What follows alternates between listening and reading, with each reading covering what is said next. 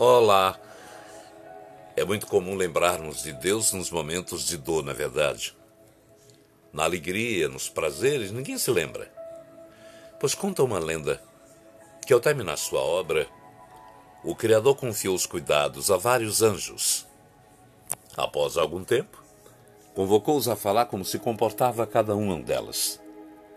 Os anjos encarregados das luzes, das águas e da natureza falaram das maravilhas das claridades na terra e da gratidão que toda a natureza tem a Deus.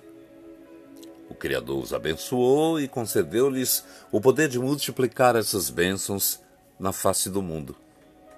Quando chegou a vez do anjo dos homens, ele se mostrou angustiado porque lamentava não ter boas notícias da raça humana.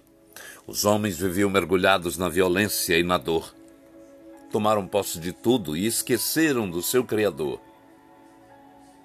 Depois de ouvi-lo, Deus prometeu remediar a situação e fez nascer ali mesmo no céu um curso de águas cristalinas e, enchendo um cântaro, disse ao anjo: Volta à terra e derrama no coração de meus filhos este líquido celeste, a que chamarás água das lágrimas.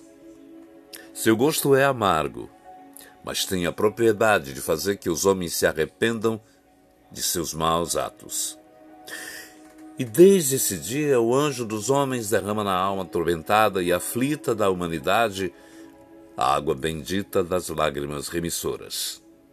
E é no momento do pranto que lembramos instintivamente da paternidade de Deus. Pense nisso